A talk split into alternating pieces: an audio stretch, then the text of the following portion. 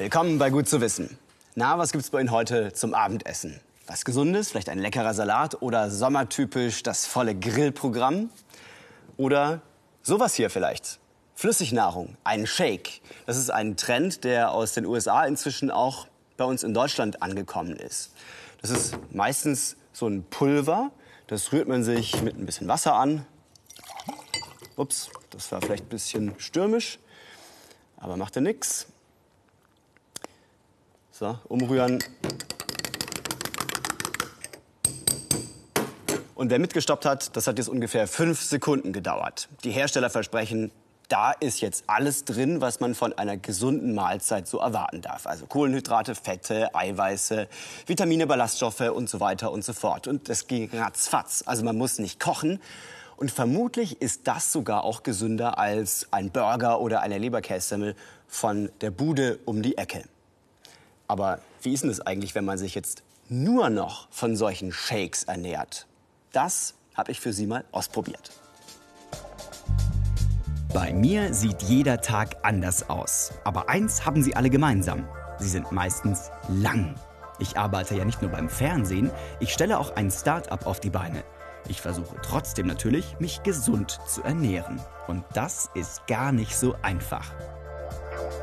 So, Zeit fürs Mittagessen, aber in der Kantine gibt es mal wieder nur Schweinebraten und so einen kleinen Snack, so ein Stückchen Obst, ist zwar ja gesünder angeblich als die volle Fettladung zum Mittagessen, aber so richtig satt macht das ja auch nicht. Ich habe irgendwie Lust, mal was anderes auszuprobieren. Ich möchte mich eine Woche lang hauptsächlich von Shakes ernähren, die ich im Internet bestelle. Sie enthalten die wichtigsten Nährstoffe wie Eiweiß, Fett und Kohlenhydrate. Bevor ich loslege, möchte ich aber die Meinung einer Ernährungsberaterin zu der Pulvernahrung hören. Hallo, guten Tag. Hallo, Häuser. Sie sind die Frau Bischof Ja, und kennen sich aus mit Flüssignahrung. ja, Fantastisch. die Tasche voller Köstlichkeiten dabei. Ja, das sehen wir jetzt, glaube ich. Okay, gut. Die Shakes kommen aus Deutschland, England und Skandinavien. Wow, ganzer Sack Vanille. Kosten zwischen 10 und 30 Euro pro Portion. Das ist alles hier irgendwie süß, ne? Was ist denn das Problem? Warum gibt es denn das nur in süß? Diese Shakes sind sehr eiweißhaltig, also sehr proteinhaltig. Und Proteine bestehen ja aus verschiedenen Aminosäuren. Und Aminosäuren sind sehr bitter. Das heißt, mit so süßen Geschmacksrichtungen kann man diese, diese Bitterkeit natürlich besser ähm, übertünchen als in Suppen. Jetzt würde mich aber echt mal interessieren, was denn hier eigentlich drin ist. Also ich so als Laie sehe hier erstmal ganz, ganz viele Zahlen und weiß so grob, ja, 1000 Kalorien ist jetzt eher viel. Aber Sie als Expertin, worauf achten Sie denn jetzt bei diesen ganzen Zahlen? Eine Portion hat hier 160 Kalorien. Die besteht aus 6 Gramm Fett. Wir haben hier die Kohlenhydrate, das sind 17 Gramm. Und wir haben das Protein. Das Protein ist das, was satt macht. Kann man das jetzt irgendwie vergleichen mit so einer belegten Semmel oder einem Schnitzel oder sowas? Ich kann mir unter den Zahlen nicht so viel vorstellen. Wenn man so eine Portion vergleicht, wäre das wahrscheinlich ähnlich wie eine Scheibe Vollkornbrot, 30 Gramm leichten Frischkäse drauf und noch einen halben Apfel. Hier bei, dem, bei dieser Astronautennahrung, da sieht es irgendwie total anders aus. Da sind viel mehr Zahlen und auch die Liste der Inhaltsstoffe ist riesig lang und das sind alles sehr exotische Namen. MCT Powder, Micronutrient Blend. Wir können nicht erwarten, dass aus diesen Shakes, dass es ein Naturprodukt ist. Das ist meistens eine künstliche Nahrung. Bevor ich starte mit der Shake-Woche, machen wir noch eine Bestandsaufnahme meines Körpers. Und das passiert mit der bioelektrischen Impedanzanalyse, kurz BIA. Damit kann Monika Bischoff beispielsweise analysieren, aus wie viel Fett und Muskeln mein Körper besteht. Hier oben das Gewicht, die 72 Kilo. Ähm, der BMI ist bei 22,5, perfekt im Normalbereich. Der Grundumsatz, also wenn Sie den ganzen Tag auf der Couch liegen, ähm, bra- verbrauchen Sie 1730 Kalorien und das ist enorm. Immerhin. Was ist denn das umgerechnet in ein Stück Kuchen? Kommt auf den Kuchen drauf an. Das ist jetzt also meine aktuellen Werte und die entscheidende Frage ist natürlich, wie verändern die sich möglicherweise, wenn ich mich jetzt eine Woche lang nur mit Flüssignahrung ernähre? Ein uns echtes. Experiment. Ja. So, Tag 1, Shake 1. Los geht's. Also es ist jetzt nicht, nicht knallig süß, es ist aber auch nicht so gemüsig, wie es aussieht. Guten Morgen. Hier kommt der Frühstücksdrink. Hier sind ja gemahlene Datteln drin und so Guarana-Pulver. Genauso schmeckt das auch. Also jetzt nicht wirklich äh, die Geschmacksexplosion. Ich habe gerade mein Mittagessen getrunken und ich bin immer noch hungrig. Das ist echt ein Problem von diesen Shakes. Man merkt gar nicht, was man da zu sich nimmt. Eine Woche später, die Testphase ist rum. Ich bin wieder bei Monika Bischoff, der Ernährungsberaterin. Ich muss aber zugeben, ich habe ein bisschen geschummelt manchmal. Ich habe mich manchmal auch normal ernährt. Ich war zum Essen eingeladen, da kann man nichts sagen. Tut mir leid, schön, dass ihr einen Lammrollbraten gekocht habt für mich. Ich muss meinen Shake nehmen, das geht ja gar nicht. Okay, dann gucken wir mal. Das sind die alten. Okay. Ich habe hier die neuen. Ich habe hier 69,5 Kilo. Da ging ja schon ordentlich was runter. Was? Fast ja. drei Kilo weniger? Ich habe 400 Gramm Muskelmasse verloren. Das ist so, so ein halber Bizeps. Also hier haben wir noch das Körperfett, 7,1. 600 Gramm Fett weg. Aber wenn man jetzt nur den Zahlen trauen würde, könnte man ja fast sich dazu hinreißen lassen, zu sagen, die Shakes sind echt gut.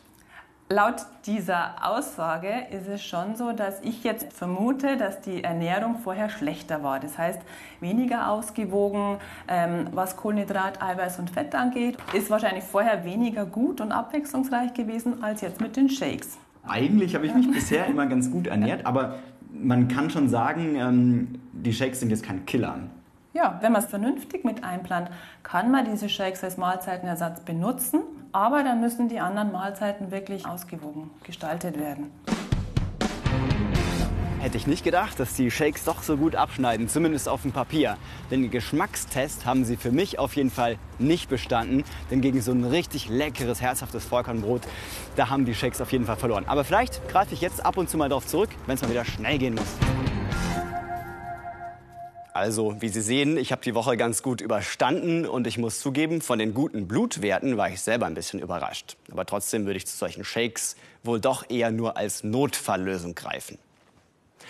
Erinnern Sie sich noch an den hier? Sammy der Kaiman. Vor 25 Jahren hat sein Besitzer einen kleinen Ausflug gemacht an einen Baggersee in Nordrhein-Westfalen und mit an der Leine Sammy.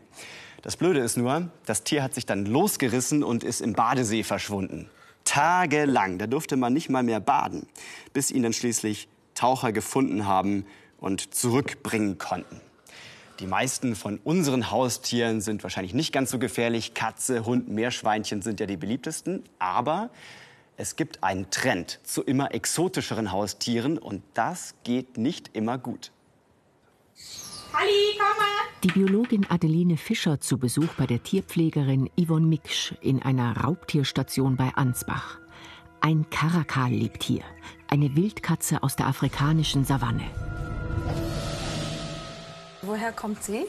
Die kommt aus dem Rotlichtmilieu in München, ähm, wurde dort so als Vorzeige, so Prestigehaustier gehalten, mhm. ähm, wurde halt dort am Tisch so ungefähr festgebunden und musste halt da so ein bisschen einen auf dicke Hosen machen. Ja.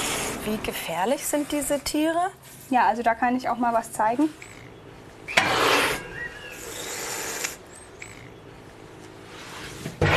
Sie ist nicht nett. Wildtier. Ein ja, Wildtier. definitiv kein nicht. Haustier. Und dafür, dass sie fast blind ist, wenn man jetzt ja. sie anschaut, sie trifft trotzdem. Ja. Nur das dicke Glas verhindert, dass das Tier zubeißt. Dennoch wurde es in einer Privatwohnung gehalten. Man möchte ja immer was Besseres haben wie der Nachbar. Und dann holt man sich eben so ein Tier, was man dann sagen kann, hier, das ist jetzt was ganz Tolles, ein Vorzeigetier, was man hat. Und äh, besser und stärker, was der Nachbar vielleicht hat. Der Karakal ist nur einer von vielen. Die Auffangstation für exotische Raubtiere in Ansbach ist voll. Immer mehr Menschen glauben, sich so ein Tier wie diesen Polarfuchs halten zu müssen. Irgendwann jedoch sind die Tiere zu gefährlich oder zu lästig fürs Wohnzimmer, werden beschlagnahmt und landen hier. Adeline Fischer und ihre Kolleginnen sehen täglich das Ausmaß dieses Handels mit Exoten. Ist halt als Baby unfassbar süß. Für das Bundesamt für Naturschutz recherchieren sie die Angebote in Internet-Tauschbörsen. Ja, ich habe ähm, letztens zum Beispiel an einem Tag 500 Königspythons aufgenommen. Also das ist nur um allein mal den Umfang zu haben. Wir machen das jetzt seit, äh, schon seit Monaten und ein Tag sind 500 Königspythons nur von dieser einen Art. Das ist, da denkt man auch, das kann einfach nicht wahr sein, wie viele Tiere da angeboten werden. Viele dieser Arten sind in freier Natur stark bedroht. Dennoch ist der Handel oft ganz legal, weil die Art noch nicht erfasst ist. Oder die Gesetze werden umgangen und einfach behauptet, die Tiere seien legal nachgezüchtet, was kaum kontrollierbar ist. Aber selbst Schmuggel von Wildfängen wird selten bestraft. Die Hornagame ist in Sri Lanka geschützt nach sri lankischem Gesetz. Und wenn man dieses Tier sozusagen stiehlt und außer Landes schafft, dann kann man es hier legal frei verkaufen, weil nach unserem deutschen Naturschutzgesetz ist diese Hornagame aus Sri Lanka nicht geschützt, sondern nur unser heimischer Igel. Das heißt, diese Tiere werden legal bei uns hier verkauft. Das geht auch über Drittländer. Hier in dieser Halle auf der Reptilienbörse in Ulm verkaufen viele Osteuropäer exotische Tiere. Die werden zuvor nach Osteuropa geschmuggelt und dann legal in Deutschland verkauft. In der Halle zu filmen ist nicht erlaubt. Adeline Fischer hat jedoch ein paar heimliche Aufnahmen zugespielt bekommen. Hunderte Echsen, Spinnen und Schlangen in engen Plastikschalen. Die Tiere haben ja in den meisten Fällen keine Rückzugsmöglichkeit. Das heißt, sie sind offen in diesen Behältnissen. Es ist das Licht, es sind äh, die Geräusche und es ist natürlich auch die Vibration, die für die Tiere sehr stressig ist.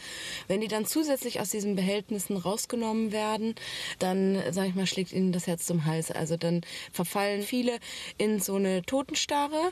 Äh, aber für die Tiere ist es unfassbar stressig. Auch in München gibt es eine Auffangstation. Der Facharzt für Reptilien Markus Bauer zeigt sie seiner neuen Kollegin Petra Teint. Auch bei ihm landen immer wieder exotische Tiere, die wegen falscher Haltung beschlagnahmt wurden, Schnappschildkröten etwa. Oder auch zwei Alligatoren.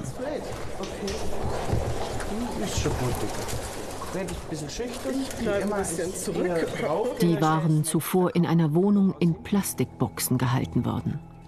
Eine Qual für das Tier und eine Gefahr für den Menschen. Dennoch ist Bauer gar nicht grundsätzlich dagegen, dass Privatleute exotische Reptilien halten. Für Zoos sind diese Tiere oft nicht attraktiv genug. Weil sie aber stark bedroht sind, könnten Privatbesitzer daher eine Art Arche bieten. Also aus meiner Sicht ist es kein Problem, dass, dass Privatleute Exoten halten. Ich halte es sogar eher für wünschenswert unter gewissen Voraussetzungen. Also die Voraussetzungen ist ganz klar.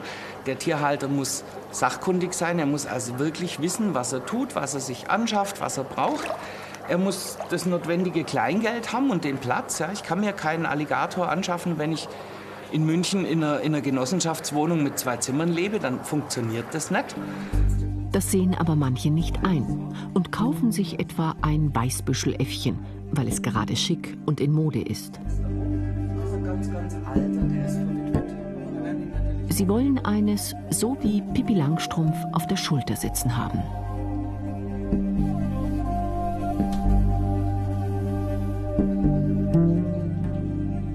Es ist so groß wie ein Eichhörnchen, wirkt super niedlich, aber wer der beißt ins Gesicht. Und das tun die. Ja, die pinkeln überall hin, die scheißen überall hin. Ähm, und dann müssen die ganz schnell weg. Die Halter sind schnell überfordert, haben keine Sachkunde. Und was damit gemeint ist, ist im Gesetz auch nur schwammig formuliert. Wir haben eben nicht ähm, genaue Inhalte festgelegt, wir haben nicht festgelegt, wer vermittelt die Sachkunde, was wird vermittelt, wie wird es vermittelt. Kann ich in zwei Stunden lernen, wie man Weißbüschelaffen tot pflegt oder muss ich da vielleicht eine Woche ein Praktikum machen, bis die Schweizer müssen? Das ist in Deutschland einfach nur eine Worthülse. Die Folge, niedliche und prächtige Exoten werden zu Wegwerftieren und bedrohte Arten noch bedrohter und Tiere gequält. Falls Ihnen also morgen beim Baden eine Schnappschildkröte oder eine Vogelspinne begegnet, ganz ruhig bleiben, zurückgehen, das Tier nicht verscheuchen, auch nicht versuchen, es anzufassen, denn höchstwahrscheinlich hat es viel mehr Angst als Sie. Und dann die Feuerwehr rufen. Die Feuerwehrleute wissen nämlich genau, wie man so ein Tier wieder einfängt. Die üben das nämlich regelmäßig. Wie genau so eine Übung aussieht, das haben wir uns mal angeschaut.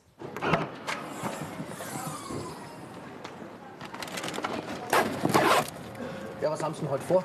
Ja, heute sind wir in der Auffangstation für Reptilien in München und wir machen zusammen, also Berufsfeuerwehr München und die Auffangstation, eine Schulung, wo es darum geht, eben gefährliche Tiere, also Schlangen, Echsen, Spinnen, äh, so einzufangen, dass den Tieren nichts passiert und dass den Mitarbeitern nichts passiert. Rund 30 Mal pro Jahr wird Stefan Zobel gerufen, wenn ein giftiges oder bissiges exotisches Tier wieder eingefangen werden muss. Er ist der Experte der Feuerwehr und hat über seine Fangmethoden schon ein Buch geschrieben. Hier in der Münchner Auffangstation für Reptilien übt er immer wieder.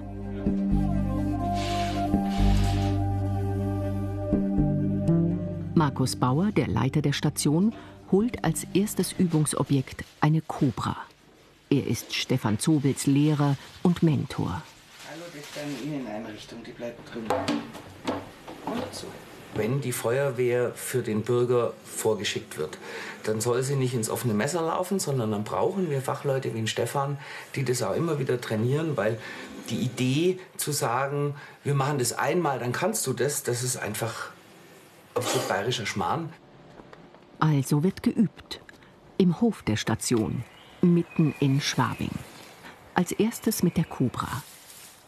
Die nicht angreift, sondern flüchtet. Und was man jetzt sieht, ist ganz typisch. Ne? Er will, sobald er einen Ausweg hat, geht er weg. Jetzt kommt ein Greifer zum Einsatz. Aber nicht um das Tier brutal zu greifen, sondern nur um für freie Sicht zu sorgen. Schließlich soll das Fangen gefahrlos für Zobel und auch schonend fürs Tier sein. Sobald sich die Kobra nicht mehr verstecken kann, hebt Zobel sie mit einem Haken hoch. Die Schlange wehrt sich nicht. Sie greift nicht an. Nicht aufsetzen lassen. Genau. Du kannst ruhig nur einen Schritt näher hergehen und dann hakt die sich da oben nicht mehr ein. Ja. Das ist einfacher. Das ist jetzt eine Situation, die wir leider sehr häufig haben. Ne? Das Tier verkrümelt sich in einen Busch, es verkrümelt sich in einen Baum. Und wie wir das im Großstadtmilieu erwarten müssen, hat sich schon einer dran verlustiert. Ja, der fand die toll, der hat drei, drei Handyfotos gemacht, fünfmal bei Facebook gepostet, bis er überhaupt die Feuerwehr holt. Und bis dann meine Berufsfeuerwehr da ankommt, habe ich eine Schlange, die, wie man hier sehen kann, schlechte Laune hat und die einfach schon in Hab 8 ist. Eine Mangrovennachtbaumnatter.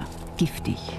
Also ich schaue mir jetzt erst mal an, wie die gelaunt ist, wo der Kopf ist, weil das ist das gefährliche Ende. Na, das ist halt das Dumme. Die macht jetzt einen Knoten in den Schwanz. Ähm, ich würde dir raten, Stefan, nimm den Übergang vom ersten zum zweiten Drittel, genau, und jetzt zieh sie nach oben raus mit Schwung und du es auf den Boden.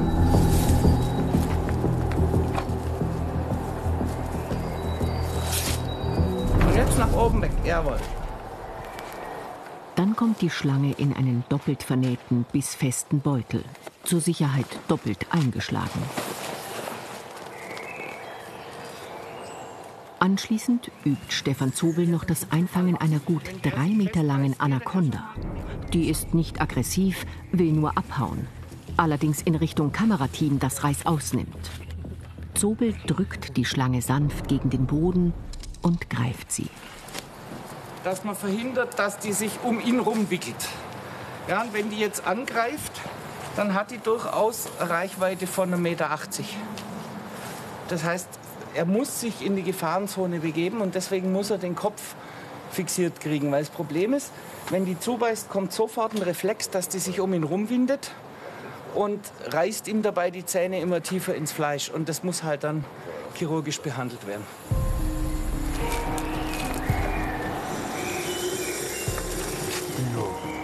Du bist groß und böse. Der nächste Kandidat. Ein wütend fauchender Kaiman. Grunde sind aber Krokodile auch keine Tiere, die jetzt jemanden anspringen und ihn zerfleischen. Die fangen jetzt nicht an, plötzlich Menschen zu jagen, solange es Enten gibt. Aber er könnte beißen. Weniger aus Angriffslust als aus Angst. Mit einem Tuch nimmt Zobel ihm die Sicht. Jetzt einfach den Kopf runterdrücken, jawohl. Ruhig, aber schnell muss Zobel vorgehen und immer wieder üben, welches Tier er mit welcher Technik und Methode sicher für ihn und schonend fürs Tier greift. Der Kaiman gibt schnell auf, zeigt keine Aggression, sondern Angst. Schreit er eh nach der Mama? Genau. Na, das ist ganz typisch. Erst großer Zampano und kaum ist er fixiert, ruft er die Mama. Dieses Quaken ist quasi so ein Jungtierruf, der Hilfe bei anderen Krokodilen anfordert. Klappt halt in dem Fall nicht. Eine Vogelspinne.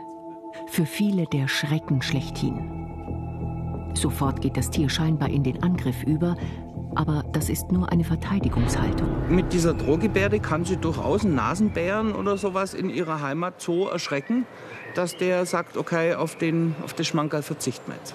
Wie gefährlich ist es für mich? Für Menschen sind Vogelspinnen völlig harmlos. Sie ist etwa so giftig wie eine Biene. Weil ihre Haare aber wie Brennnesseln wirken können, trägt Stefan Zobel Handschuhe. Hm, es hat mich mal geekelt, aber mittlerweile ist das eigentlich umgeschlagen in äh, Faszination. Ein paar sanfte Schubser und die Vogelspinne geht bereitwillig wieder in ihr Terrarium. Schauen Sie mal, kleines Experiment. Ich habe hier eine Dose, da leite ich jetzt Wasserstoffgas ein.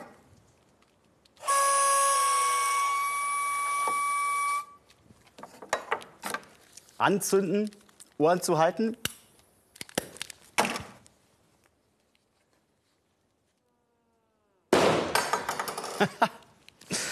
Und es wird Energie freigesetzt.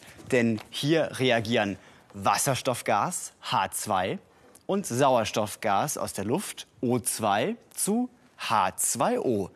Wasser. Also vereinfacht gesagt findet hier eine Kettenreaktion statt. Die Atome aus Wasserstoffgas und Sauerstoffgas verbinden sich neu. Dabei wird Energie frei und es kommt als nettes Nebenprodukt ein kleines bisschen Wasser mit raus.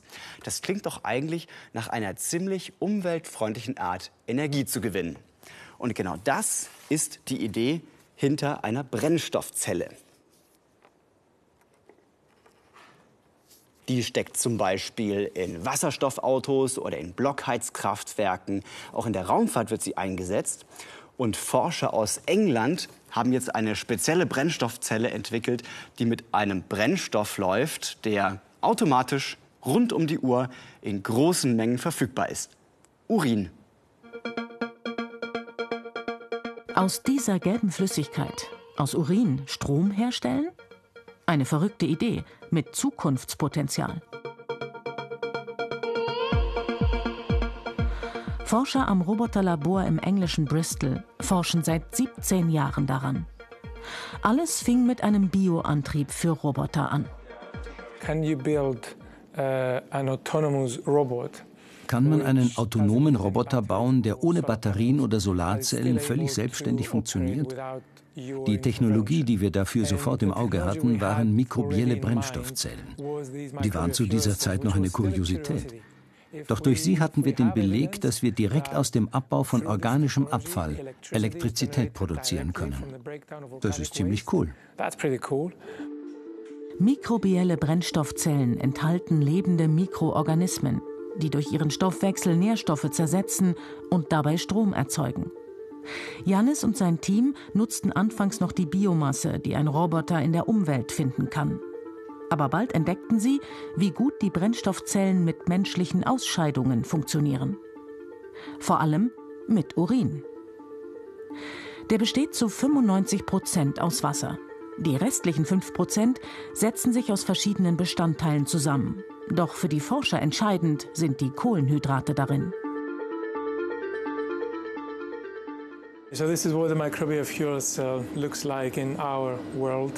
So sieht eine mikrobielle Brennstoffzelle bei uns aus. Im Grunde ist es ein leerer Keramikzylinder, bei dem wir einen Typ Elektrode an der Innenseite befestigen und einen anderen Typ Elektrode an der Außenseite. Das ist dann so eine Brennstoffzelle. Ich packe das dann in eine Flasche oder Box, sodass die äußere Elektrode dem Urin ausgesetzt ist.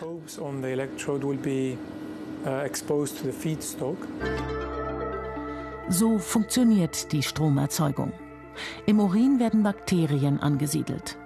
Sie ernähren sich von den Kohlenhydraten im Urin und zersetzen sie. Dabei erzeugen sie positive Teilchen, Protonen, und negative, also Elektronen. Die Elektronen wandern über den am Pluspol befestigten Draht in die Brennstoffzelle. Dadurch entsteht ein Überschuss negativer Ladung. Um die auszugleichen, bewegen sich die Protonen durch die Keramikschicht hindurch. Die Elektronen erzeugen Strom. Und tatsächlich, die Wissenschaftler haben es geschafft. Die Lampe leuchtet. Nun wollen sie ihre Erfindung unter Realbedingungen testen und das auf dem berühmten Glastonbury Festival mit 180.000 Besuchern, einem der größten Musikfestivals Europas.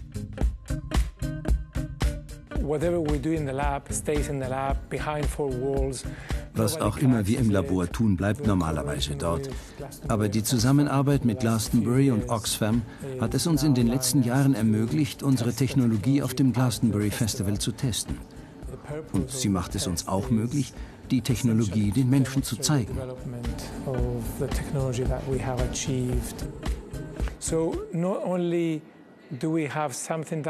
Es geht also nicht nur darum, unsere Arbeit außerhalb des Labors zu testen, sondern auch darum, Wissenschaft auf eine direkt erlebbare Art und Weise zu kommunizieren. Doch die Forscher wollen noch mehr. Strom herzustellen, wo elektrisches Licht nicht selbstverständlich ist, wie zum Beispiel in Entwicklungsländern. In einer Schule in Nairobi, in der die Kinder auch übernachten können, hat das Team inzwischen einen Prototyp installiert.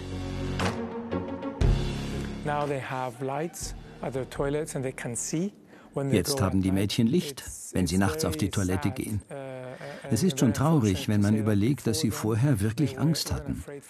Angst vor Männern, die sie nachts auf der Toilette angreifen.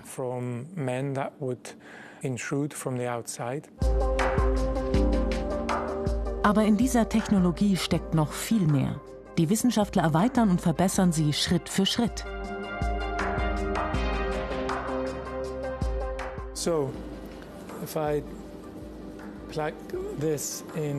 also, wenn ich das Kabel hier einstecke und dann den Schalter drücke.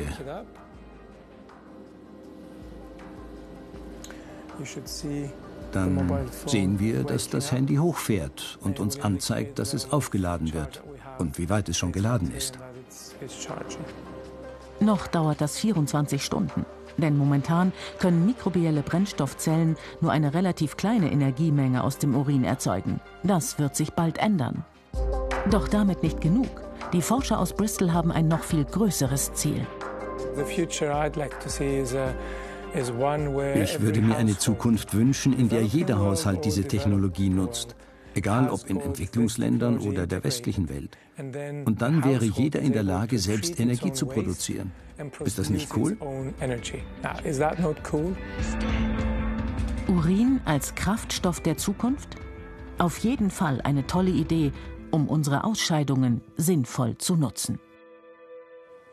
Wenn man genug Strom produzieren möchte, um damit einmal sein Handy aufzuladen, braucht man dafür rund 200 Milliliter Urin. Das ist in etwa so viel, wie bei einem normalen Toilettengang anfällt.